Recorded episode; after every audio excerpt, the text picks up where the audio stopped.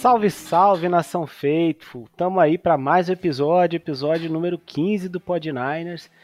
E vamos de Victory Monday, né, Will? Fala aí, cara. Antecipamos um pouco a gravação essa semana, principalmente porque temos jogo importante na quinta-feira aí no Thanksgiving. E que bom, vencer novamente continuar com essa sequência positiva é muito importante para as nossas pretensões na temporada. Então ficamos muito felizes de estar aqui novamente falando de mais um massacre, não tanto quando a gente até poderia ter tido nesse jogo, mas em cima do, do padeiro dos Campos de Maio. Isso aí, Campos de Maio é ótimo. é, então, cara, já vamos falar aí né, desse jogo e obviamente depois um pouquinho aí do, jogo das galinhas que perderam ontem para os Rams de forma incrível. Eu tô mais empolgado para falar disso aí do que. é, clássico divisional é sempre importante, né? Ainda mais Puta uma semana curta, vai ser um, um jogo, acredito até que um tiroteio nesse jogo aí vai ser. Se o, o famoso Dino Smith jogar essa partida depois de sair é, baleado desse jogo contra os Raps. Pô, o Rams ontem fez a boa demais, né? Quem diria, de, cara? De novo, né? É, os Rams ganharam as duas contra os Seahawks. Nossa, coisa boa, né, velho? É e muito assim, bom. Com aquele fio de golzinho perdido no cronômetro. Pô, mas... E foi muito, muito típico do Kyle Shanahan do passado, essa. O, o Pete Carroll também tem a mesma árvore ali de ser. Árvore não, a mesma. Vamos dizer, mania de ser conservador, igual o Kyle Shanahan. Ele pô, ele tinha 30 segundos no relógio, ele preferiu gastar o tempo para chutar um field goal de 55. Podendo ganhar ah, mais. Podendo ganhar cinco, mais. 8 jardas de repente num passe lateral, né? Ajudar Sim. o cara, maluco, porra. A gente, a gente teve aquela discussão lá uhum. no, sobre o Drake Moody ter perdido contra os Browns, Sim. que você colocou que ele poderia ter ganhado um pouquinho mais de jardas para deixar ele um pouco favorável. Beleza, ainda deixou na linha de 40. Mas, pô, na linha de 55 é ferrar o kicker, né? De, Ué, é... mas, mas o conceito é o mesmo, porque, vamos lá, Sim. salvo né, as devidas proporções, o Jake Moody devia acertar de 40. Top. Mas, óbvio que ele devia, ele precisa né, uhum. acertar.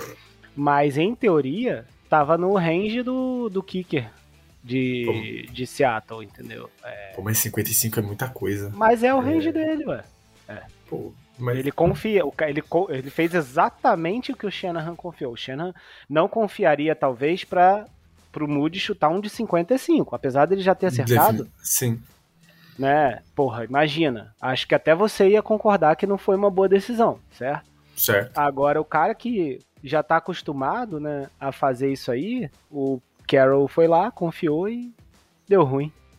É, mas foi maravilhoso que continue assim, que ele faça a mesma coisa. Não faça a mesma coisa porque eu espero que nem chegue nessa, Vai, nessa hipótese, que a gente jogue, jogue suficientemente bem para poder ter um placar mais elástico. Mas em falar é. em placar elástico, acho que a gente pode começar falando dessa semana, então vamos pro episódio? Ah, não, fotos. Não, calma aí. Eu tô. E os comentários da galera? Eu tô. Ah, tô queimando a largada, olha lá, viu? Pelo... É, é empolgação de vitória. Ah, tá certo. Então vamos passar aqui rapidinho, cara. Sim. É, comentário aqui do Diogo Neto. Com a bye week, deu para recuperar os contundidos, tentar ajeitar a defesa e parecer ter parece ter dado certo. Dito isso, ainda dá para pegar a seed 1 da NFC? Cara, vou... fala aí, Will. Fala aí. Hum, é, é uma pergunta bem complicada. A gente estando 7-3 agora na temporada, vai depender muito do jogo dessa segunda-feira, né? A gente tá gravando antes de acontecer Eagles e, e, Chiefs. E se o Eagles ganhar, por mais que a gente ainda tenha um confronto direto com o Eagles, eu começo a sentir, tipo, o favoritismo da Cid 1 ficar muito forte pro Eagles, né? É. Sem falar nos Lions, que estão com uma 8 verdadeira. Né? Pô, é, então a mão com açúcar. Com, com a agenda aí bem fácil, né? Mas Sim. também é um time que já mostrou que tá louco para escorregar, né? Tanto que quase, quase entregou contra Chicago, né? Entregou a paçoca contra Chicago. Então, assim, Lions tem um calendário mais fácil e tá 8-2, mas é um time menos confiável. Então, eu, eu acho que Lions ainda escorrega. E aí a gente pode se aproveitar disso. Agora, os Eagles, eu, eu vou na sua aí, cara. Eu acho que se os Eagles vencerem os Chiefs, essa vai ficar difícil, né? É, porque leva. Eu gosto de falar bastante do lado off-ball, vamos dizer assim. Gosto de pensar no lado emocional, no lado temperamental do, e da como o emocional pode interferir num, num campo de futebol americano. E a moral do time vai assim, na estratosfera, tendo vencido Cowboys, tendo vencido Chiefs, é, tendo jogo. Eu acho que a única derrota foi contra o, os Jets, num jogo onde a defesa dos Jets fez uma partida assim, tem que. Tem que aplaudir a defesa dos Jets naquela partida. É, teve algumas falhinhas do, do, do, Eagles, principalmente na mão do Jalen Hurts, para decidir o jogo mas foi o único jogo que o Jalen Hurts espalhou a farofa mesmo, realmente, que prejudicou uhum. a equipe na, na, temporada inteira. Então, vencer o Chiefs nessa segunda-feira bota o Eagles num favoritismo para seed 1 extremo, bota, talvez, dependendo dos números e da, do desempenho, o AJ Brown como candidatíssimo a, a, a é, jogador ofensivo do ano, que está fazendo uma temporada uhum. espetacular. Então, é muita, muitas questões é, favoráveis ao Eagles. Porém, é, é, um, é um grande time, né, cara? Porém, ainda a gente tem o confronto direto. Se tudo Sim. isso acontecer e no nosso confronto direto a gente conseguir vencer o Eagles, o jogo é em Filadélfia? Ou é, é no, em São Francisco? Não, eu não lembro. Filadélfia, Filadélfia. Em Filadélfia? Que também já é um, mais um complicador aí para essa questão. A gente tem voltar a Filadélfia para poder enfrentar o Eagles depois do fatídico final da NFC do ano passado.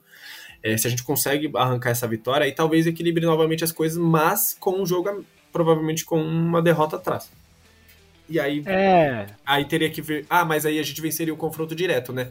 Pensando nisso, a gente precisaria só tirar mais um jogo, porque o empate, se a gente vence o Eagles, sim, sim. o confronto direto é nosso, então sim, teria que tirar mais um jogo. Exato, ainda vai ter que torcer para eles darem mais uma escorregada, né? Eles pegam os, os Cowboys mais uma vez. Sim. Vamos ver se o Cowboys faz uma boa, não sei. Então, assim, é... há, há possibilidades.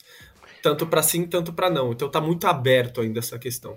Sim, e tem que considerar também. É... Porque assim, ah, pra ver se o Cowboys faz a boa, né? Mas o Cowboys também tá 7-3. Se o Cowboys é fizer é verdade, muito né? a boa também, embola tudo. Briga, assim. Exato. Então, mas é, acho que você concorda comigo que não foge muito disso, né? Por não, mais que o Seahawks tenha bons, boas. É, uma boa campanha, é, pega a gente duas vezes. E uhum. além disso, a, a, gente vai falar até mais pra frente, as, as vitórias do, do Seahawks não inspiram confiança, são contra times muito mais fracos. Sim. É. Então, é. eu acho que a briga tá entre esses quatro times. E se aí Sim. eu fosse botar, tipo, de favoritismo, para mim seria Eagles, 49ers, Lions e Cowboys nessa ordem para ah. para as odds, vamos dizer assim, para conseguir é, esse idioma. Tô contigo aí. E, e discordo um pouco, né, da galera que ainda tá naquela vibe de, ah, esse Eagles não é isso tudo, né? É, o é, Eagles é, teve um começo ali meio duvidoso, mas, tipo, mesmo nos jogos duvidosos, venceu, né? Sim. Ao contrário da gente que é, nos jogos mais duvidosos não conseguiu arrumar um jeito de vencer. Né? Eu, eu digo mais. Desculpa, mas eu digo Vou mais. Falar?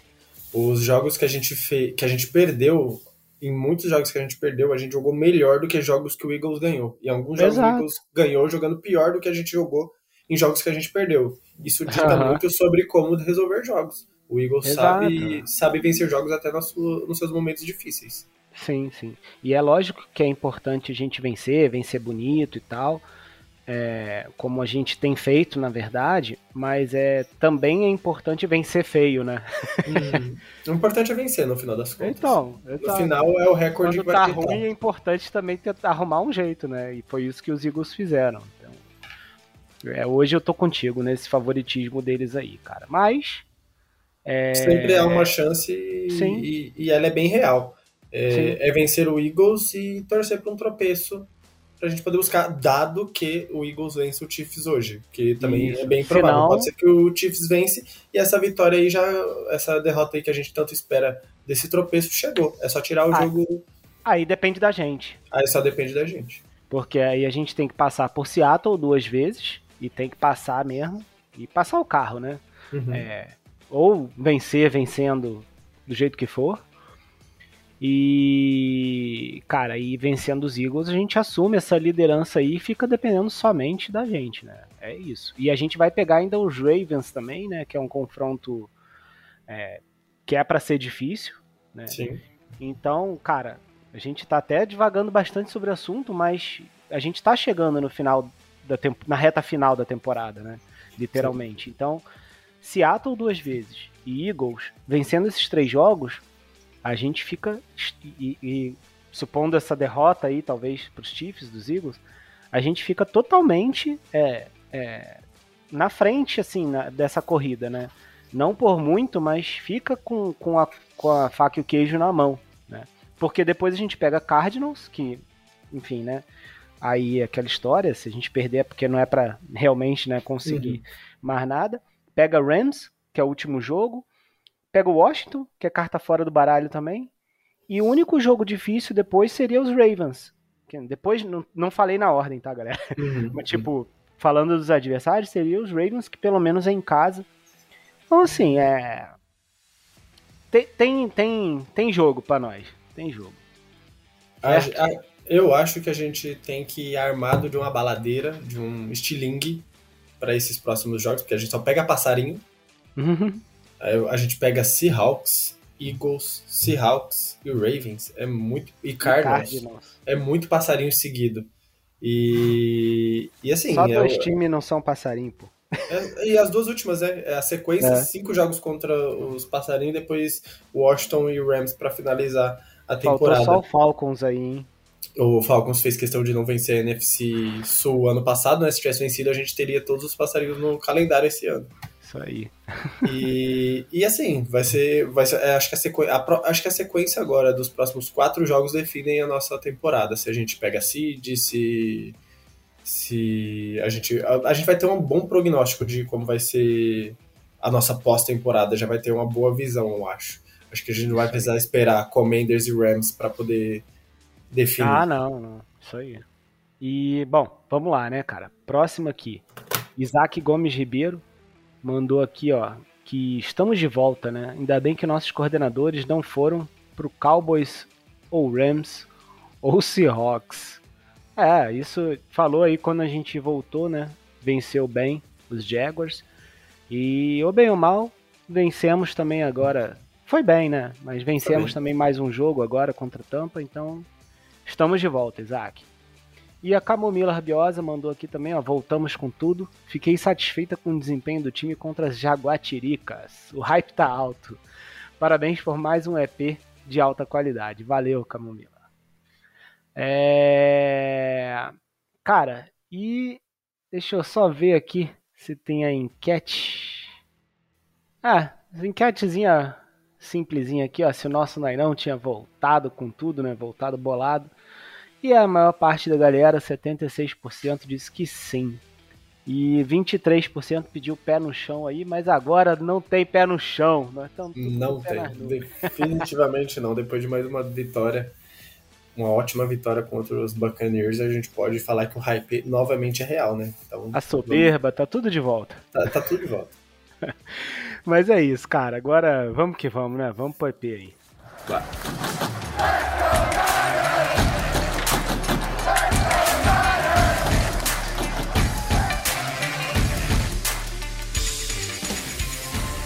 Então, jovem Will, falando agora de 49ers e Tampa Bay Buccaneers em casa ontem, jogo que aconteceu no Levi's Stadium, vencemos. É, na minha opinião, né, vencemos bem. Como você disse, não foi isso tudo, né, que a gente até esperava, né? Eu acho que Tampa mostrou um pouco até do que a gente tinha falado, né, cara, que é um time que não é horroroso e nem um time que é um timão, né? É, porque se fosse um time um pouco melhor, a gente, nas balançadas que a gente deu, talvez eles tivessem complicado o jogo. E ao mesmo tempo mostrou que não é um time também que. que. enfim, que entregou toda a paçoca. E, enfim, mediano, né? Eu acho que foi bem isso mesmo. É, esse confronto aí. E aí acabou que a gente fez basicamente o que, que era necessário para vencer. Né? Sem correr grandes riscos, sem fazer um belo jogo e tal. Mas teve muita coisa interessante aí, né, cara? Você quer começar falando um pouquinho do nosso ataque, por exemplo? Sim, eu queria primeiro, antes, só dar um panorama geral sobre o que você já também introduziu sobre o assunto. É... é de muito difícil vencer um time que comete tão poucas faltas e que defende tão bem a red zone como o Buccaneers. É, esse jogo provou mais uma vez como, como o Bucks ele só esbarra na falta de qualidade do seu elenco, mas como como é chamada as jogadas, explorar as deficiências do time adversário e, hum. e, tentar trazer a defesa cada vez mais intensa nas últimas 20 jardas do campo, fazem um time conseguir brigar pelo menos até o fim. No final acaba esbarrando na qualidade do seu QB, é, a sua linha ofensiva às vezes, é, por mais que fez um bom trabalho em grande parte do jogo nas, nas dos momentos chaves da partida, é, sofreu um pouco, principalmente com as pressões do Chase Young. Então, tudo isso fez os Bucks perderem para nós esse, nesse final de semana. É, e falando um pouco do ataque, já que você solicitou, fez esse pedido, assim, o resumo para mim desse ataque tem nome, sobrenome e número na camisa, chama Brock Purdy 13. É, cara, que... Quem? O MV Purdy? O MV Purdy. O, o, o, pra mim, o líder da corrida, já desde o começo da temporada, desde a semana 3, pra mim já você era... Você tá cantando essa bola. Se você cravar isso aí, você tá cantando desde o início da temporada. Se você cravar... Eu comecei a temporada... Ganha um brinde, ganha um brinde. eu comecei a temporada falando que a gente tinha potencial para ser o melhor ataque da NFL. Para mim, poderia não ser em números ob, ob, é, absolutos, por exemplo, o Purdy não é o QB com mais jardas passadas, mas em desempenho, em, em, resolver jogos, tipo, a bola estaria na mão do nosso ataque para resolver jogos. E seria o time que mais saberia explorar o seu ataque durante a temporada e para mim é o que está acontecendo. Para mim, os 49ers são o melhor ataque da NFL. É, e não tem como tirar. Vamos falar em briga? Quer falar em briga de MVP? Tá lá na briga. Mas para mim, se for cravar o favorito, para mim hoje é ele. É mais uma demonstração de um jogo perfeito. De, vídeo demonstrado em seu rating, que foi de 158.3, o rating perfeito desde 1989 com Joe Montana, que não acontecia isso. Então, que partida espetacular do, do, do Purdy, passes perfeitos, é, os poucos passes que não foram completos foram porque ele precisou jogar a bola fora. É, não teve drops nessa partida, então ajudou muito também ele nessa questão. Quando ele precisou conectar com o George Kittle, o George Kittle apareceu. Quando precisou conectar com o Ayuk, mais uma partida assim fantástica do Ayuk. Talvez se ele não tivesse perdido. Aquele jogo no meio da temporada, ele estaria brigando para ser um dos líderes em jardas recebidas na temporada.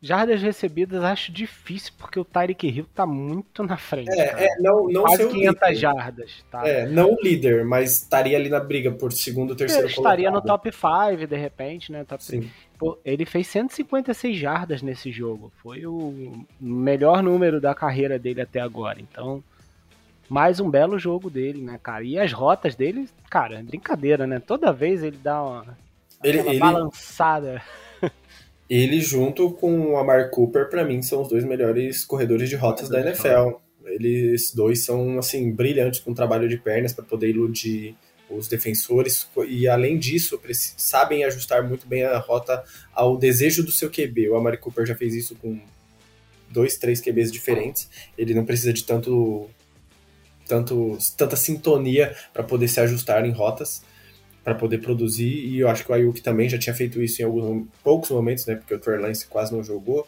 com o Garoppolo, e agora novamente com, com, com o Brock Purdy, eu acho que essa sintonia está cada vez mais afiada, porque o Brock Purdy é um QB muito melhor que os dois antecessores dele. E, cara, que trabalho, tem, um, tem, um, tem uma jogada, acho que final do segundo quarto, que, que o Brock Purdy vai lançar a bola no meio, ganha um tempinho, precisa de um tempo a mais, o Ayuki ajusta a rota, ganha o lado de dentro do, do, seu, do seu defensor, uhum. recebe, corta para dentro, depois corta para fora buscando a lateral e sai de campo para parar o relógio. Então, cara, que trabalho perfeito do Ayuki nesse Aliás, jogo também. É.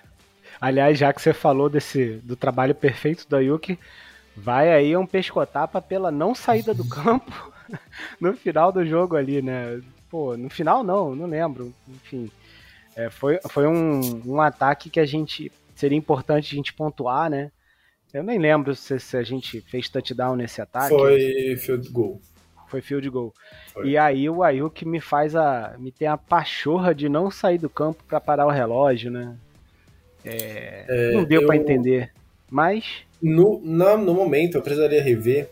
E também não vai dar para saber, mesmo revendo, mas é só tentar pegar um feeling maior eu achei que era a intenção da jogada era não sair de campo por algum motivo, porque foi tão óbvio que ele não quis sair de campo, porque não foi assim, tipo, ele errou a jogada e tal. Ele não quis sair de campo, ele tinha muito espaço não, é, sair de campo. Ele, ele tentou quis... ganhar mais algumas jardas, mas não, não sei do jeito, eu acho que do jeito que ele se joga, sabe? Parece que ele, ele se dá como vencido na jogada, ele meio que se abaixa. Ele não é que, é que ele tentou encarar o bloqueio e ganhar algumas jardas na força. Ele meio se declarou, falou: Ó, me joguei aqui, toque em mim que eu quero parar a jogada dentro de campo. Eu não entendi qual foi o motivo, e talvez a gente nunca vá saber. Mas eu acho que, que pode ser até da chamada, algum motivo, e aí seria burra também, tá? Não, tô, não estou falando, estou defendendo, mas eu não entendi. Eu acho não, que era a intenção no, era cair. Não foi no final do primeiro tempo isso aí? Foi, foi no final do primeiro ah, tempo. Ah, deve ter sido o Shannon, ó. Gasta um tempo aí, irmão. Segura a então, aí, não sai do é, campo, é, não. É, eu acho que foi a jogada, era para deixar o relógio correr um pouco mais. Pra, eu não vi ah. quanto tempo, não lembro agora de cabeça quanto tempo tinha no relógio. Mas ali eu era achei papo que. de 20, 30 segundos, tipo assim. Então, eu acho que era para fazer só duas últimas jogadas, tentar é, fazer o touchdown e, e, se não der, e se não desse, chutar. Porque ele não queria. Aquela preguiça que a gente sempre é, fala, né? Não correr o risco de, de perder a posse de bola ali. Porque é. Acho que foi isso, essa questão. Então, Só talvez. Pode, acho que teve uma jogada do Christian McCaffrey, que eu acho que foi burrice do Christian McCaffrey, que ele cortou para dentro em vez de cortar para fora, para parar o relógio. Teve uma jogada, eu acho que no final do jogo, inclusive. Pra... Você tá chamando o nosso querido CMC de burro? Não, na verdade, eu acho que foi o contrário, perdão, eu falei o contrário. Ele saiu de campo e era para ele ter parado dentro de campo para gastar relógio. Pra gastar, né? E aí ele não saiu de campo. E ele acabou saindo de campo.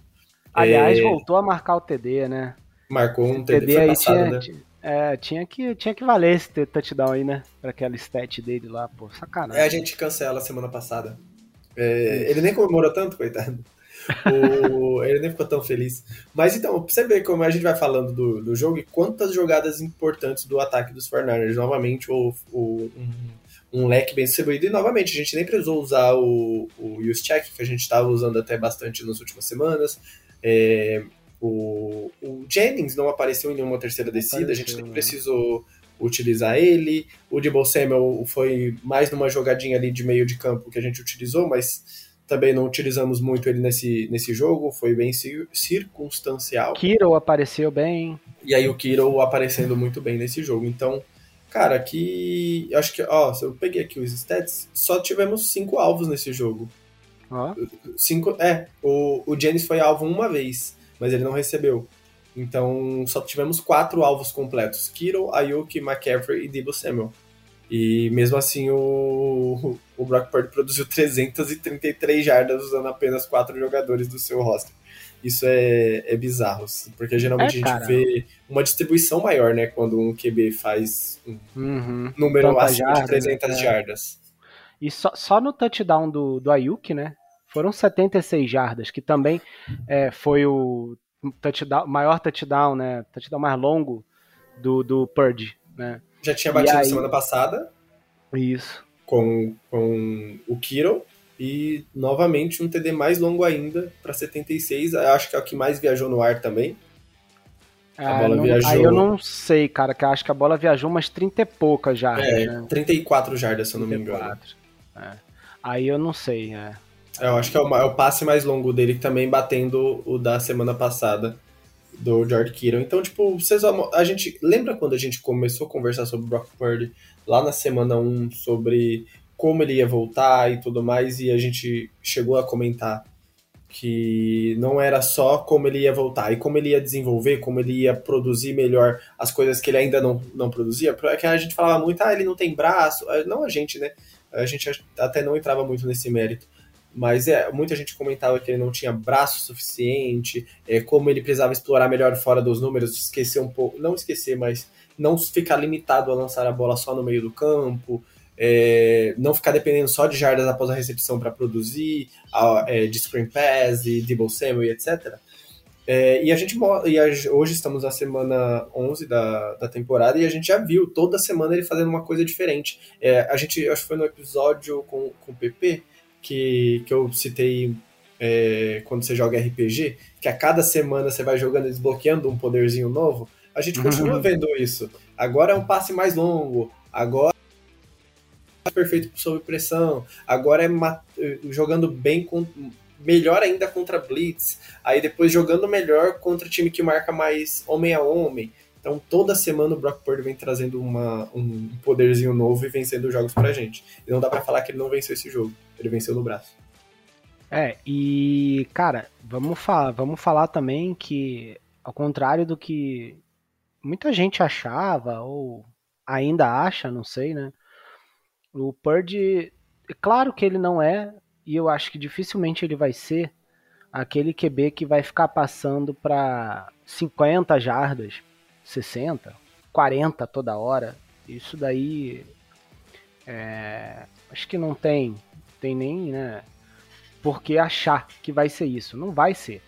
Mas ele todo jogo mostra que é um QB que não tem problema, né, de, de passar ali para mais de 10, né? Então assim, é, o jogo de São Francisco sempre vai ser um jogo sempre força de expressão, tá, gente? Mas sempre vai ser um jogo mais curto, é, ali com screen, com com slants e tal e jogadas mais curtas para os recebedores ganharem mais jardas com as pernas, mas é, a gente tem usado bastante aí também passes na região de 15, 20 jardas, entendeu?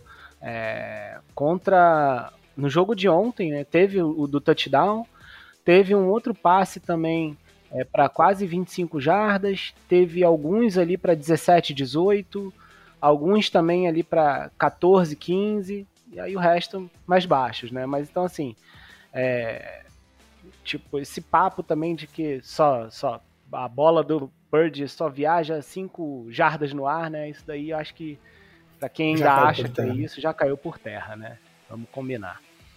Então, cara, tô contigo aí, né? Nessa análise toda aí sobre o Brock Purdy. Cara, 333 jardas, 3 touchdowns, 0 interceptações. É... Pra mim, a cara, melhor estatística é 21 passes completos 21 de 25. de 25, exato. 80%, hum. né? Então, pô, tá muito bem ele, né? E, e parece. E outra coisa, falando do Brock Purdy ainda um pouquinho mais, cada vez mais o Shanahan mostra como ele confia no Brock Purdy. Tem momentos do jogo que você fala, cadê o Christian McCaffrey? É só passe, passe, passe, passe. E não é passe pro Christian McCaffrey, não é screen. É passe em profundidade, é para mais de 20 para mais de 15 jardas, para mais de 20 jardas, com com consistência, com sequência, porque ele confia que o Brock Purdy vai completar o passe. Cada vez eu é muito dito que que pelo menos da imprensa lá fora eu já li algumas vezes esse essa essa take, vamos dizer assim, que o Shannon sempre procurou um novo RJ3, né? Tipo, um novo QB que fizesse o que o, o RJ3 fez lá no Atlanta Falcons, quando ele estava lá.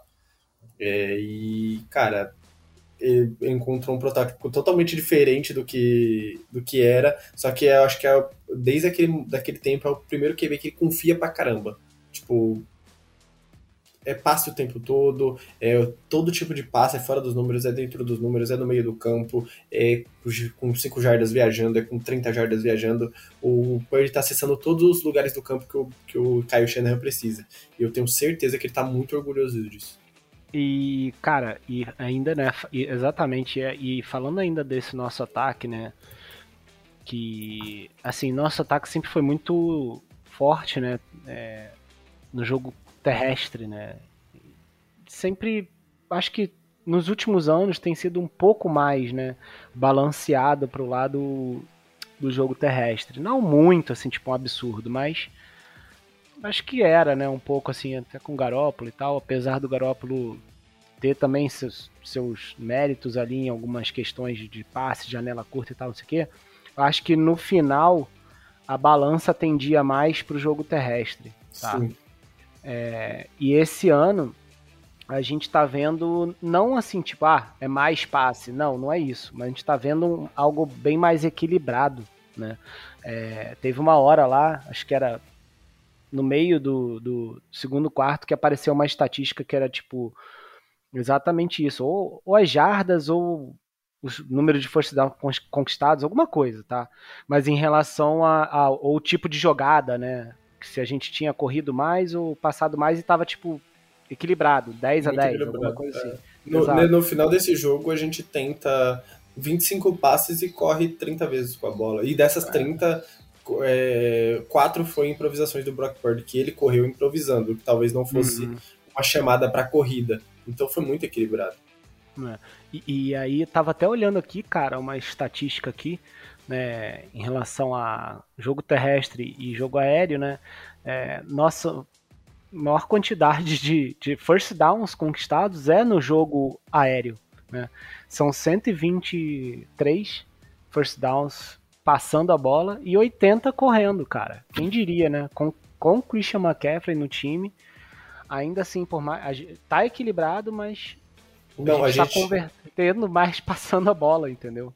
A gente que viu em tempos áureos de Jeff Wilson e Raheem Monster nos 49ers, onde em ter, terceira para cinco, terceira para seis ele chamava um jogo corrido.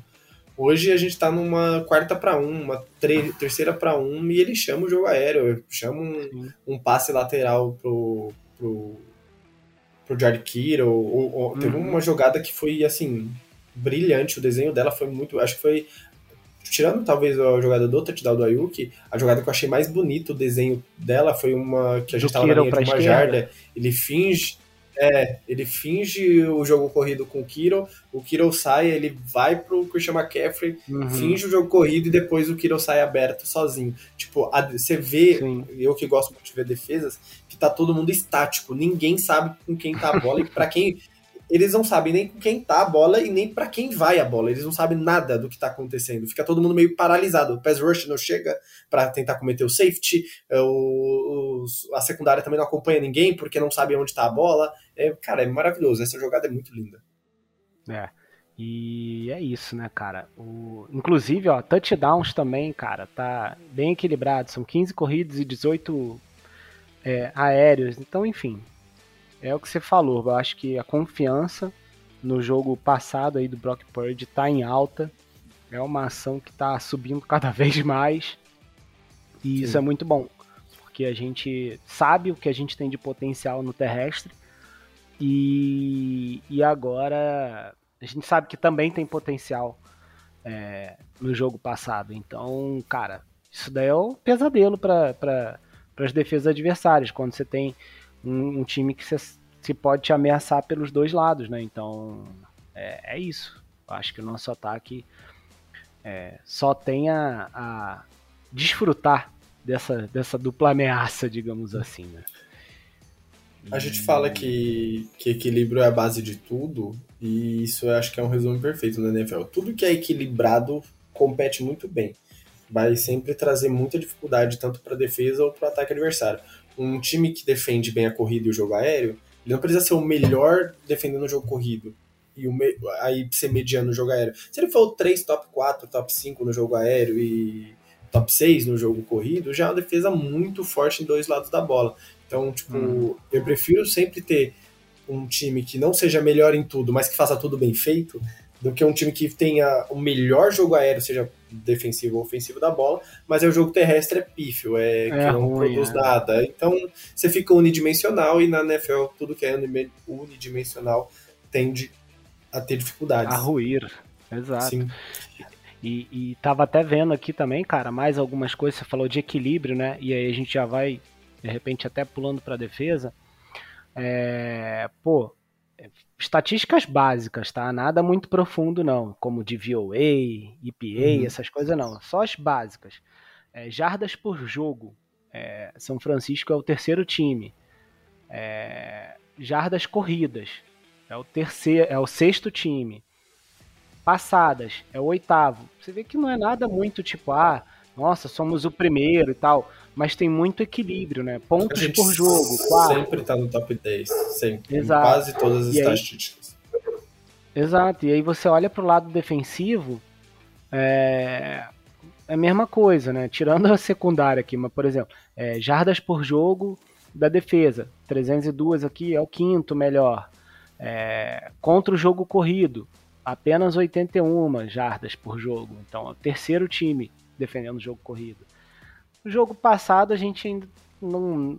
Cara, não tem jeito, a gente não é ruim, é sempre ali no meio da tabela, né? A gente já teve até pior em outros anos. A gente é o 15 time contra o jogo aéreo, né? Então, é, é a nossa pior stat, assim. Mas ainda assim, com tudo isso, né? Juntando tudo, você pega a defesa, é a melhor em pontos por jogo. É, tipo, cedendo apenas 15 pontos por jogo. Então, é... cara, eu acho que é isso que você falou, é muito equilíbrio, né? E, e ainda falando aí para fechar, acho que de ataque, né? O sobre o Brock Purdy, né? Que você falou que ele não é o líder de jardas, né? Realmente ele não é, mas ele é o líder em passer rating, né? Com 115.1. O segundo é o Tua Tagovailoa com 106. Então assim tem uma diferença grande aí, né? É, em termos de, de, cadê aqui? Até percentual né de passes completos ele é o líder com 70.2 na frente do Dak Prescott com 70.1 mas é o líder. E enfim cara é, ele é, então ele tem ele vai liderando aí em alguns aspectos ó média 9.7 né? É, média por passe 9.7 jardas e aí, se você pegar algumas outras estatísticas, tipo é, jardas por jogo, aí ele já não é líder, mas ele é top 8, entendeu? É top 6, ele é o sexto top. hoje. 1, 2, 3, 4, 5, 7. Aqui apareceu para mim como o sétimo, mas, tipo, enfim. É, ele, enfim. Ele, ele tá bem, entendeu? É, ele, ou ele e... tá liderando algumas coisas, ou ele tá, tipo, top 10, top 5 em várias outras, entendeu? Sim, aí é, nesse de liderança por, de, de jardas, na temporada, que ele é o sexto, com 2.600 e alguma coisa. Isso. É, ainda tem a questão que ele não é top 5 porque o Josh Allen tem um jogo a mais. O Josh Allen não teve bye ainda, então provavelmente ele também vai passar o Josh Allen e vai entrar no top 5. Então, sim, sim. cara, é tipo muita. E se você for ver, por exemplo, eu, pego, eu gosto muito dessa estatística de quantas jardas é, ela não define muita coisa, mas é, é porque ela demonstra como algumas estatísticas podem ser enganosas. Você pega o, a quantidade de jardas passadas, o líder é o Serral. Ele tem mais de 3 mil jardas já passadas, 3 mil e alguma coisa. Ah, não, é. 3.038. E, isso, tem muita jarda passada, mas aí você vai ver o, que, o rating dele é de 88, o número de interceptações é. é alto. É, a taxa Sim. de passe completo dele é de apenas 66%, ele passa muito a bola nesse time. Sim, é, joga acaba... pro alto e reza, né, cara? É óbvio que ele vai ter um número inflado. Então, ele vai acertar muita coisa, mas vai errar muito também, né? Sim, então e fora que além dessas jardas, muitas são após a recepção, porque é, se você for ver a média de, de jardas aéreas, ou, são seis jardas aéreas dele. Se você pega o Brock Purdy, por exemplo, é de nove, quase dez. Cada passe Sim. do Brock Purdy viaja 10 jardas. Quase média. Um first down. Quase um first down. Exatamente, 9.68. Então, tipo, você vai pegando essas métricas e tentando analisar os contextos onde cada pessoa está inserida e a narrativa de Brock Purdy, que é de sistema, vai sendo, assim, dizimada. Por mais que ainda tenha, você, você vai ver, principalmente na imprensa americana, que, obviamente, é o maior público da NFL, então eles precisam ter um clique a mais, porque a criação de conteúdo e as TVs são voltadas muito à NFL, então você precisa chamar atenção de alguma forma para garantir sua audiência. Então você vai acabar vendo muito essas takes exageradas, tipo, ou Brock Purdy é o melhor QB pós é, Tom Brady, ou Brock Purdy é um QB de sistema que se, sistema. É. se tivesse jogando no 15 de Piracicaba seria uma porcaria. É, é então, cada essa narrativa do QB de sistema vai sendo diluída e destruída semana a semana e quando você pega os números e começa a analisar ele, os contextos onde eles estão inseridos, você percebe que o Brock Purdy é de verdade e talvez seja o melhor QB desde o do Steve Young. É, desde o Joe Montana e Steve Young, né? Assim, não é desde de, dessa geração, né? Sim. Que foram esses dois QBs aí. Lógico que ele, pra, pra ser colocado numa conversa de verdade, assim, ele Precisa... vai ganhar o anelzinho dele. Exatamente. Mas é.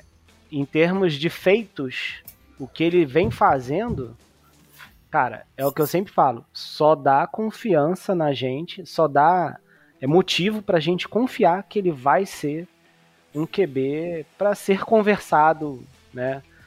É, em, em, assuntos que envolvam esses nomes em algum momento, se ele conseguir também converter esses feitos em, em, em campeonatos, ou pelo menos Sim. um campeonato que seja, né?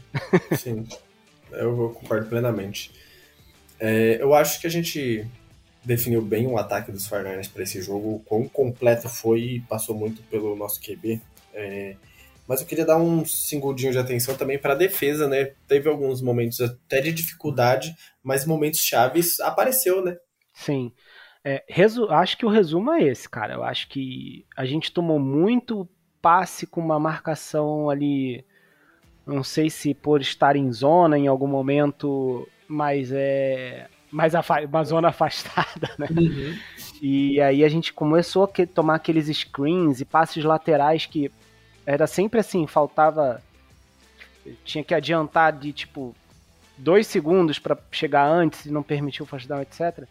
Mas, como você falou, cara, momentos chaves a gente conseguiu segurar e com isso a gente conseguiu manter o jogo é, gerenciável, né? Conseguiu, conseguiu manter o jogo ali na nossa mão. E, pô, falar de Fred Warner, né, cara? É, parabéns aí, aniversário do homem foi ontem, no domingão, para quem estiver ouvindo esse episódio ainda na segunda. E o homem é que deu presente pra gente, jogou muito, né? Tirando aquela falta bizonha dele, jogou muito. É que ali aquela falta. Eu não sei, eu não vi a posição da bola, ou o quanto ela viajou ali, mas eu acho que se, se ele não comete a falta também, é grande chance de ter sido um sim, touchdown. Sim. Então, não senti okay. tanto problema daquela falta, mas foi uma falta meio boba de botar a mão no peito do jogador e achar que, não, que o juiz não ia uhum. dar um pass interference ali. E ali é, foi. Tem, tem, tudo tem contexto, né? como foi bem após a, a infeliz lesão do, do Talanoa Fanga, né? né então ele estava tentando cobrir um espaço ali até que o, que o Brown, mesmo, o Calouro, o Brown, né? É. é. pudesse se, se adequar ali na posição e na, nas jogadas, então ele estava dando ajuda ali no fundo do campo. Então aconteceu uma falta e que no fundo, no fundo, no fundo não foi tão, tão problemático não, assim. Não, não. Mas jogou muito, cara. Jogou 10 tackles de novo. É isso. é, é, muita, é muita porrada. Meio sec, 10 tackles, dois meio passes defendidos. É, meio sec. Ele Qual dividiu. Ele dividiu? Cara, talvez com o Greenlaw. Ah, o Greenlaw tem meio sec aqui também. O Greenlaw. Caramba, eu não lembro do sec do, dos. Do, porque é, eu, é, é, que eu tava pensando no fumble forçado, né? Eles derrubam o. Foi um strip sec, né? No, Sim. No, no Baker, Baker. Mayfield. O... Ah, então. Cadê o Nick Bolsa? Ele só tá... que ah, não, esse foi com o Nick Bolsa, né? É, foi solo, né? Contou solo. Caramba, eu não então lembro desse foi algum que ele deve ter sido. Ele, é, não sei. Ele ajudou alguém. É, não sei. Ah, Greenlaw, é só eles têm meio sec. Depois eu vou dar uma é. olhada nessa, nessa jogada porque eu não lembro. É, não deu para rever o jogo, né, gente? Vamos falar a, a gente tá aqui gravando rapidinho porque quinta-feira tem jogo, então a gente tá trazendo com, com o máximo de velocidade possível esse episódio para vocês. Isso. E, cara, mas jogou muito, né, cara? Ainda defendeu dois passes ali. Sim. Teve, teve um detalhe aí da nossa defesa que a gente dropou umas duas ou três interceptações, né? É, não, mas foi curioso, que não né? eram fáceis, não. Tipo, foram passes meio fortes e tal. Pelo menos eu... dois deles, né? Um não, um mais fácil. Eu assistindo mas... o jogo, no, na hora do momento ali, foi bem curioso, porque primeiro o, o Tachano Gibson ia interceptar e ele trombou com o Warner e, e, a bola acabou escapando. Aí no final do jogo, o, o Ward ia interceptar para acabar o jogo, o Gibson bateu nas costas dele e ele dropou a interceptação. Então foi tipo uma, um fogo cruzado de ambas as partes que deixaram duas interceptações no campo. Mas assim, quem interceptou foi o Brown, que entrou no lugar do Talafno Fang e, tipo, muito bom, né? Tipo, pra dar confiança pro menino que, que calor, a primeira oportunidade dele, eu acho que ele teve pouquíssimos snaps até então. Então, teve uma boa partida. Sofreu ali naquele primeira jogada, mas o próprio Talanofanga tinha cedido uma big play naquela mesma situação. Sim. Então, é, o Rufanga não tava bem, né? Não, ele é... tava meio, meio ruim. Eu acho que a temporada do Fang é bem. Bem, bem mediana, não, né? É, eu não diria decepcionante, mas, tipo, é, ele teve. Já, já demonstrou muito mais do que tá demonstrando esse ano. Sim. E a lesão dele não me preocupa, porque safety é uma posição simples de, de se de se substituir. Repor, né? é, eu seria estar tá fazendo uma comparação meio porca, mas seria o running back da defesa. Tipo, você coloca alguém lá que, que provavelmente ele vai. Se a defesa for boa, ele vai produzir. E mostrou. Teve, teve dois tackles, teve interceptação. É, eu não sei se ele teve passe desviado, mas. Cara, jogou, jogou bem na, na medida do possível e teve uma ótima interceptação ali numa bola desviada na cabeça do Grunwald.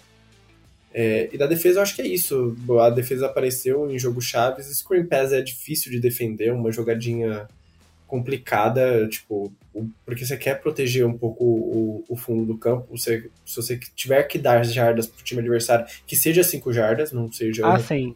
não seja 50. A gente sabe que a defesa sempre é um cobertor curto. E como esse ataque do, do Tampa Bay é muito muito ditado pelas screen pass. Ou não é à toa que o, que o Rashid White tá tendo uma temporada muito boa esse ano, recebendo passes. É, é muito. Eu não tinha essa percepção, porque eu não assisti muitos jogos do, do Tampa Bay. E agora, vendo o jogo assim, com todos os snaps, assistindo esse jogo contra a gente, a gente percebe porque que é um time que não tem tantas vitórias. Por mais que seja bem treinado e tem boas chamadas, é como depende muito desse passe lateral, quando chega nas 20, 30 jardas finais do campo, ele começa a perder o efeito, né? Porque tá todo mundo muito acumulado numa zona do campo, não tem espaço para você pegar a bola e acelerar na screen pass. É, e ganhar 10 jardas ali, porque aí tá tudo muito condensado. Os linebackers estão a 5 jardas de distância dos seus dos safeties, dos cornerbacks, então vão chegar muito mais rápido. Então aí precisa do QB lançar na endzone e a gente viu o que acontece quando o Baker Mayfield tenta arriscar um pouco mais. É a limitação da qualidade do QB do adversário. Então a defesa sabia que no meio do campo, no campo defensivo e no campo é, no meio do campo as jogadas iam entrar, o, o, o, Tampa Bay ia produzir, mas quando chegasse no fundo do campo ou tentasse um passe mais longo, eles não iam conseguir nada. E aí foi, dito, foi ditado isso. Quando o Baker precisou segurar mais a bola, teve sack do Chase Young, teve strip sack do Nick Bolsa com o fumble forçado né, do, do, do Fred Warner.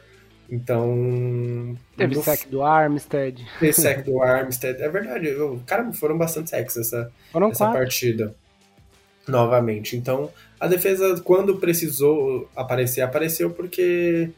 Porque o ataque do, do Tampa Bay é muito predicado nisso. Não tem muito, muita substância para poder produzir ao contrário do nosso, que tem passes para todos os lados do campo e o QB é suficientemente bom para poder completar todos eles, o lado contrário não é assim. O Baker não tem, não tem essa valência, não consegue entregar esse tipo de, de, de variedade. Quando precisa dele um pouco mais, ele ou ele espalha a farofa ou ele tem passes incompletos e acaba não produzindo.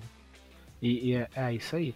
E, e, um ponto aí, cara, é, queria também falar é do Nick Bolsa, né? Que teve um sec, né? Então é, a gente não tá tendo é, aqueles jogos que o Bolsa tem três sacks e tal, mas a gente está começando a ver é, mais o resultado do Bolsa, do trabalho dele se transformar em sec, né? Já é mais um jogo com sec. Ele não vai ser um jogador com um jogador com 20 sacks essa temporada, né? Não, isso não vai acontecer, porque está mais distribuído. Mas ele é o jogador que tem mais QB hits na temporada, que tem maior número de pressões então, e eu acho que ele tá, cara, desde o início, né, ele vem é, aquecendo, digamos assim, mas ele tá chegando assim no, no, no, na melhor forma dele da temporada, tá? Que fique claro.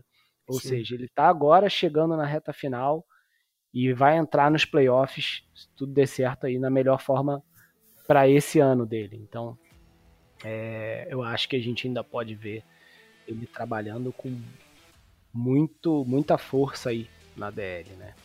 E, e ajudando aí o resto do time dessa DL, né? O Hargrave, por exemplo, ontem acabou não tendo sec, mas ele tá toda hora também em cima do QB, enfim. É, ajudar o time a, a, segurar esses ataques mais fortes aí, né? Vamos ver como vai ser, por exemplo, contra os Eagles. Tô bem curioso. Sim. Eu tô, eu tô. É, é contra os Eagles o matchup que mais me interessa é o nosso ataque contra essa defesa muito forte deles, né? Sim, sim. Vai ser bem curioso, mas eu acho que todo, o jogo como um todo vai ter muita, muita, muito ingrediente. A gente Muitas até, histórias. A gente até tem que trazer um convidado super especial nessa, nessa semana de jogo contra o Eagles para falar, porque assim vai ser um, vai, deve ser o jogo que todo mundo vai estar esperando da semana e talvez dessa reta final de temporada. Eu acho que os dois jogos que acho que mais chamariam público para assistir esse jogo seriam 49ers Eagles e Kansas City Chiefs e Cincinnati Bengals, né? Mas infelizmente Joe Burrow se machucou, então vai perder um pouco dessa expectativa para esse jogo. Então acho que dessa reta final de jogos assim grandiosos de times que, que vão estar na reta final dos playoffs, é, é, 49ers e Eagles deve ser o, o jogo de mais, de mais atenção. É. E um último dado aqui, cara, para a gente já passar e falar do próximo jogo, que eu queria trazer da defesa, também a gente falou muito no início, da temporada era sobre essa questão de pressão, né? A gente ainda não tá vendo muito sec e tal. Eu acho que ainda não tá, mas acho que tá, tá aparecendo já a diferença, né, de uns jogos para cá. Eu acho que o Wilkes esse jogo ele não fez o mesmo esquema que ele fez contra os Jaguars, ele deu uma misturada de novo no, nas formações, nos estilos, mas enfim. Quando a vai bem, viu a gente não tem no ar eu, achei curioso que a gente viu novamente o Lenoir no, no slot, slot. em alguns momentos, é. né? O Amber Thomas apareceu bastante na, como hum. outside. Teve alguns problemas ali, principalmente. Aí é difícil, né? Alinhar o, o Mike Evans contra o Amber Thomas é um, é um problema pra gente. Todo, eu, eu falo, eu fico com medo. Para pra pensar num jogo contra o Eagles, o A.J. Brown alinhando contra o Amber Thomas. Uhum. É, é. Eu fico preocupado. Então, é, eu não sei até quando ele vai continuar com essa ideia, porque claramente o Lenoir não é das melhores coisas, mas indiscutivelmente ele é melhor de outside do que do que o Amber Thomas. Não, eu não permaneceria com essa ideia não. Mas em fé em Deus que o Jason Verrett vai voltar bem, brincadeira. É só, só porque teve essa notícia que ele vai talvez assinar para o Practice Squad ali para poder acompanhar como ele tá. E a gente sabe todo o potencial que o Verratti teve, mas três anos sem jogar também não dá para esperar muita coisa do cara. Mas falando de cornerback, eu espero que o Lenoir volte para outside, porque Amber Thomas é um pouco, um pouco puxado demais. É. E, e aí, só para fechar, cara, a questão da, da, questão da pressão, né? É, falando da, das interceptações, né, cara? Que a gente tá aí, né? A gente não, não é o time que mais faz sex, né? Mas é. O que é... mais intercepta o QB adversário. É, não é? É, era o, era o primeiro, não sei depois dessa rodada. Quem... Não, a gente era o primeiro ainda, porque o segundo era o Cincinnati Bengals e já tinha jogado já. Ah, tá. A gente ainda e... é o primeiro. Isso, então assim, estamos é, fazendo aí um bom trabalho, né? De qualquer forma, essa pressão que não gera tantos sacks ainda, pelo menos gera bastante interceptação. Temporada passada a gente teve 20 na, na regular e esse ano a gente já está com 14, faltando 7 jogos. Então pode ser que a gente bata aí mais ou menos o mesmo número, o que seria um bom resultado, né, de qualquer forma. E é isso, né, cara? Vamos, vamos que vamos aí. Vamos falar aí um pouquinho, rapidinho, do próximo jogo contra Seattle. É, eu já vou deixar para você aqui, vou, vou, deixar você fazer a boa sobre esse jogo, Will. Uhum. Mas é. Dizendo assim, que eu espero e acredito na vitória. É, acredito que Seattle tenha mostrado sim potencial para brigar, para chegar, para virar jogos, né? diferente da gente, até fazendo aí um contraponto, né? É, Seattle virou alguns jogos, mas significa também que eles se botaram provavelmente, posso estar falando errado aqui, mas em mais posições delicadas que a gente né, durante Sim. essa temporada. É, tanto que ontem a, eles se botaram de novo numa posição delicada contra um time horroroso, que é o time dos Rams, e no final deu ruim. Eles perderam esse jogo né, e ficaram aí 6-4. Então perderam por um, por um ponto, né? Então é isso, tá? Eu espero um jogo de divisão, que é sempre pode ser sempre complicado. Um Seattle que, cara, vem sendo um time razoavelmente regular, né, no geral, tanto que as vitórias estão aí, já são seis, mas que, cara, botando no papel, né, aquela história, a gente está na frente, a gente tem um melhor elenco, a gente tem onde explorar né, esse time, e a gente tem que tomar cuidado com, com os mesmos caras de sempre, né, Metcalf e tal, é... contra o jogo terrestre ali, talvez um pouco, mas acho que é mais, acaba sendo mais a secundária ali, que pode sofrer contra Seattle, né, mas... É... Mas não vejo, assim, é, algo para a gente ficar apavorado, né? A gente já mostrou que tem mais time e que tem que chegar para vencer, né, cara? Agora você faz uma análise decente aí, Will, por favor. então, eu pensando, quando eu penso em Seattle Seahawks dessa temporada, me vê muito o calendário de Seattle e como eles tiveram dificuldades para vencer times um pouco mais competitivos, como o Baltimore Ravens e o Cincinnati Bengals, né? Perderam essas duas partidas. Teve uma vitória importante contra Cleveland, né? Venceu Cleveland, que, que é um time que nos venceu, por exemplo, e também venceu Detroit lá na semana 2. Mas em termos gerais, eu vejo um calendário muito fácil para os Seattle nessa temporada, né? Agora vem uma sequência bem complicada para eles. Eles enfrentam a gente, depois eles enfrentam Dallas, depois nós novamente, depois pega a Filadélfia. Então, e, e, depois ainda enfrenta Tennessee fora. Então é tipo um, é um calendário muito difícil daqui para frente para Seattle. E pensando na nossa divisão, Seattle pode se complicar aí nessa reta final para tentar buscar a primeira posição na, quando, enquanto briga com a gente. Então é muito é, é, pensar muito como o Seattle entra nessa partida emocionalmente, sabendo que precisa vencer para ter uma chance real de ganhar essa divisão, que eu acho que não vai acontecer. Tenho, na verdade, plena convicção que não vai acontecer. Porque o, o São Francisco é um time muito mais consistente. Por mais que teve três derrotas ali no meio da temporada, onde teve uma estabilidade, a gente ganhou de times muito fortes de forma é, consistente. Acho que a melhor, a melhor, é, melhor exemplo disso é a vitória contra a Dallas Cowboys. E teve também a vitória contra o, Jaguar, o Jaguars, que não é um time bobo, que tem uma, campanha positiva aí de 7-3 também. Então, pensando primeiramente nesse jogo, é como o Seattle tem dificuldade de enfrentar times mais fortes. É aquele time que é leão contra times mais fracos, mas quando pega um time um pouco mais ajeitado, tem dificuldade. Outro, outro problema do, de, de Seattle é, são a dificuldade de sacar o QB adversário. A gente fala muito da defesa dos Fernandes, que também estava com uma certa dificuldade. O Seattle não é um time que saca tanto o QB adversário, teve muitos problemas ali de lesões, tanto na linha defensiva e tal, é, tanto na, tanto na linha ofensiva, mas é, a gente fala depois um pouco do ataque de Seattle, mas a defesa do Seattle é muito dependente das suas interceptações. Tem um grupo de cornerbacks e safeties muito bom, que vive lesionada, né? O Adams está lesionado novamente, estava fora na última semana.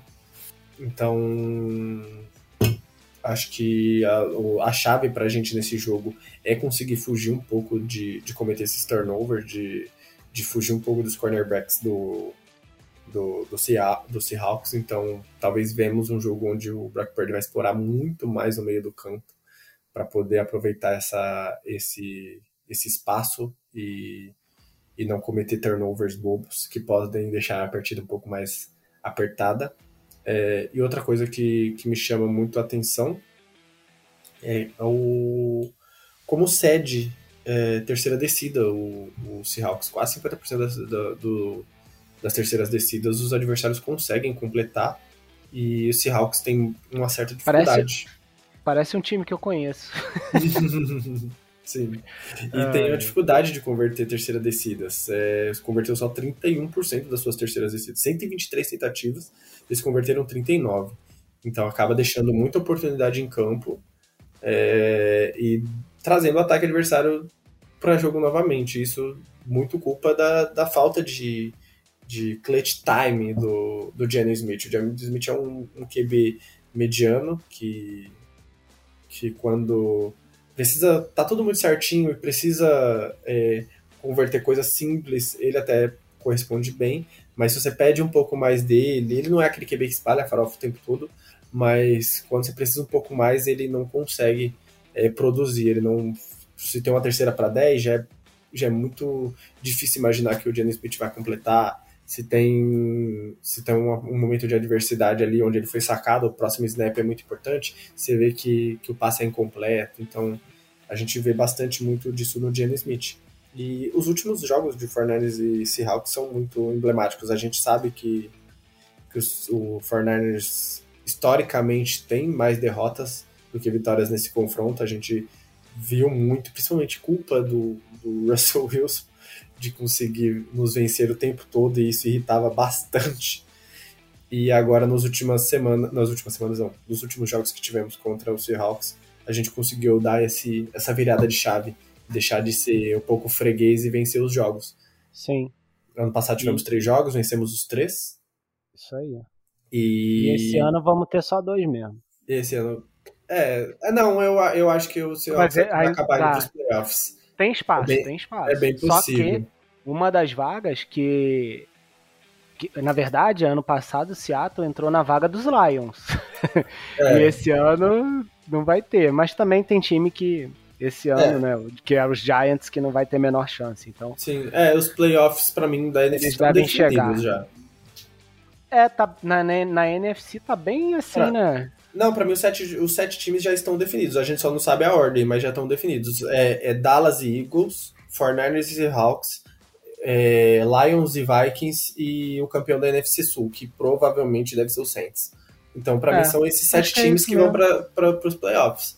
E aí é, tem uma boa, boa chance de se a gente não pegar a Seed 1, se a gente ficar com a Seed 2, da é, gente pegar a seja Seattle de novo. Seattle de novo. Seja é. Seed 2 com a Seed 7. Porque o pior campanha da NFC vai ser da NFC Sul, mas ele vai ser campeão de lá, então ele vai ser a Seed 4. É. Então é bem. E aí, entre Vikings, Dallas e Seahawks, o, a pior de, o pior recorde deve ser de Seattle, dado o calendário final aí do, do time de Seattle. É. Então, e, a e você falou tá bem do... decidida. Uhum. E você falou do calendário, né, cara? E, e realmente, né? Começou perdendo para os Rams, que era para ser um time fácil, né? É... E aí foi para prorrogação com os Lions e venceu na bacia das almas ali. Depois venceu Panthers, aí sapecou os Giants, óbvio, né? Quem, quem não sapecou... Perdeu para os Bengals, ok. Depois ganhou ali um jogo normal contra os Cardinals, é, venceu os Browns, como você falou, e tomou um sacode dos Ravens. Então pegou um time um pouco mais acima ali, né? Que seriam os Ravens, um pouco mais acima não, né? Time mais ali mais competitivo, é, mais, mais competitivo. competitivo. tomou uma sapecada ali e sofreu contra os Commanders, né? Diga-se de passagem. Então Seahawks aí vem de uma derrota é, avassaladora, uma quase derrota contra os Commanders e de outra derrota, né? Ali, ali, só que contra os Rams. Sim. Então, é, é, o que você falou, eles psicologicamente a coisa não, tá, não deve não deve estar tá muito legal para eles, né? E, e, e, pensando que eles e outra, eles têm dois Thursday nights, né? Pegam a gente na, na quinta e depois pega Dallas numa outra quinta.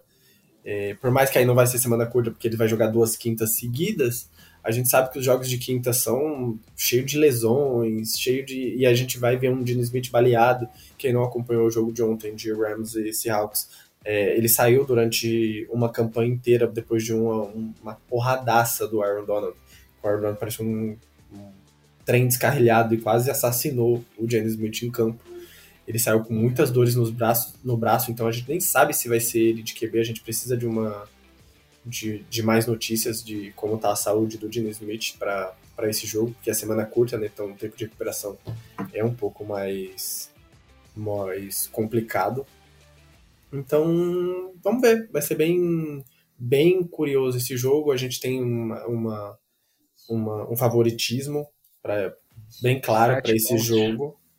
Então, é, se tudo correr conforme a gente espera, não tiver nenhum nada fora do normal, aqueles drops malucos que aparecem de vez em quando, ou uma péssima atuação da linha ofensiva em questão de faltas, que acho que é o que mais mata esse time dos 49ers, são as faltas da linha ofensiva. Nesse último jogo tivemos algumas faltas novamente, acho que a gente teve um, perdeu 70 jardas só de falta nesse jogo. Beleza que uma da, das faltas foi um pass interference que, que culminou em 30 jardas de penalidade, mas muitas jardas de falta esse ano e se a gente não conseguiu ser um pouquinho disciplinado, principalmente na linha ofensiva, para não botar o Brock Purdy tanto para trás nas jogadas e conseguir explorar o meio do campo, é, para mim é um, mais uma vitória fácil dos 49ers. Beleza. E dito isso, qual é o seu placar dessa vitória fácil, Will? É, a gente falou de placar, eu não tava. Eu tava tentando lembrar durante o episódio quanto você falou nesse jogo do Seahawks. 20, do... Tinha falado 28 a 10. Hum, eu pensei que você tinha chegado mais perto, mas foi, foi um, bom, foi um bom palpite. É, para essa semana contra o Seattle, eu acho que a gente vai ter um, uma noite muito boa de, de Brock Purdy e companhia no ataque e uma, um jogo mediano na defesa, tal qual foi contra o Tampa Bay. Então a gente vai de 35 a 18. É, eu vou ficar com 28, eu vou ficar com 34 manter aí. Eu acho que a gente vai passar de 30 de novo, né? Mas eles vão fazer mais pontos. Vou ficar com 34 a 24. Bom, Finalzinho eles vão fazer ainda, vão tentar uma graça ali, mas vai ficar por isso mesmo. 34 a 24. Ah, uma coisa que a gente não falou, que, que é muito importante também, que a gente está tendo um pouco de dificuldade para defender os running backs. E Seattle tem uma dupla de running backs muito boa, né? Com Charbonnet e com o Walker. Então é outro matchup ali para a gente ficar de olho como a gente vai defender esse jogo corrido, que deve ser muito explorado. Talvez vamos ter bastante screen pass nesse jogo, porque eles devem ter visto esse jogo contra o Tampa Bay e viu como foi efetivo. Só que ao contrário de Tampa Bay, quando chegar nas 20 yardas finais do campo, o Dino Smith tem qualidade para encontrar recebedores. Tem um recebedor gigantesco na end zone, é, que é o Fugiu o nome do. O Metcalf, o criminoso Metcalf, que adora arrumar uma briga. Olho também dessa rivalidade Metcalf e, e Ward, que, que, na temporada passada foi bem curioso, saíram, quase saíram na mão. Vamos ver, vamos ver nesse jogo também, é outro matchup interessante pra gente assistir. Dito isso, acho que é, que é vitória e, e vamos para cima. Isso aí, meu jovem. então é isso, né, cara? Acho que deu para passar um pouquinho aí do que pode ser esse jogo contra Seattle e falamos sobre todo o resto aí que a gente precisava. Então agora é esperar chegar a quinta-feira que já tá quase na porta aí. Semana curta é ruim, mas é bom, porque já já tem 49ers de novo. E eu queria agradecer você, Will, por mais esse episódio aí do nosso Pod Niners, beleza, galera? Beleza, valeu, Ricardo. Muito obrigado aí novamente, audiência pela, pela pelo engajamento, pela participação. Passamos de 200, 200 reproduções no último episódio. É, vamos para cima e Go Niners. Go Niners.